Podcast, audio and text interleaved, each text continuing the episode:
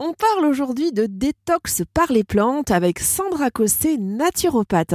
Sandra, euh, qu'appelle-t-on détox exactement? Car on emploie euh, ce terme un petit peu à tort et à travers. C'est l'abréviation de détoxination. Elle consiste à éliminer les toxines, déchets produits par notre corps, via cinq organes épurateurs nommés émonctoires en naturopathie. Les voies d'élimination sont la sueur via la peau, l'expiration via les poumons, les selles via le couple foie-intestin, les urines via les reins et les règles pour les femmes de la puberté à la ménopause via l'utérus. Alors à quel moment de l'année doit-on envisager une détox?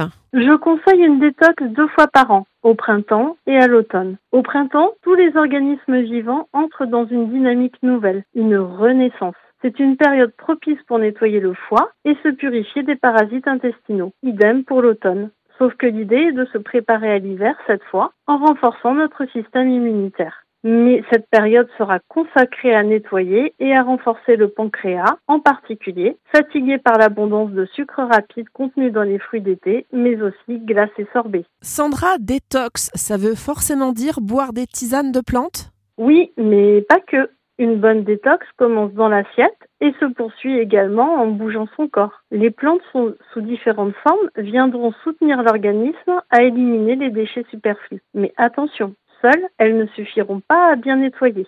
Les meilleures plantes détox sont le fenouil, le pissenlit, le chardon-marie, la bardane, le cassis, le frêne, l'ortie, l'hibiscus, la reine des prés, la queue de cerise, le romarin, l'artichaut ou encore le bouleau. Attention, cette pratique ne saurait en aucun cas se substituer à un traitement thérapeutique en cours. Pas d'automédication pour éviter les interactions possibles.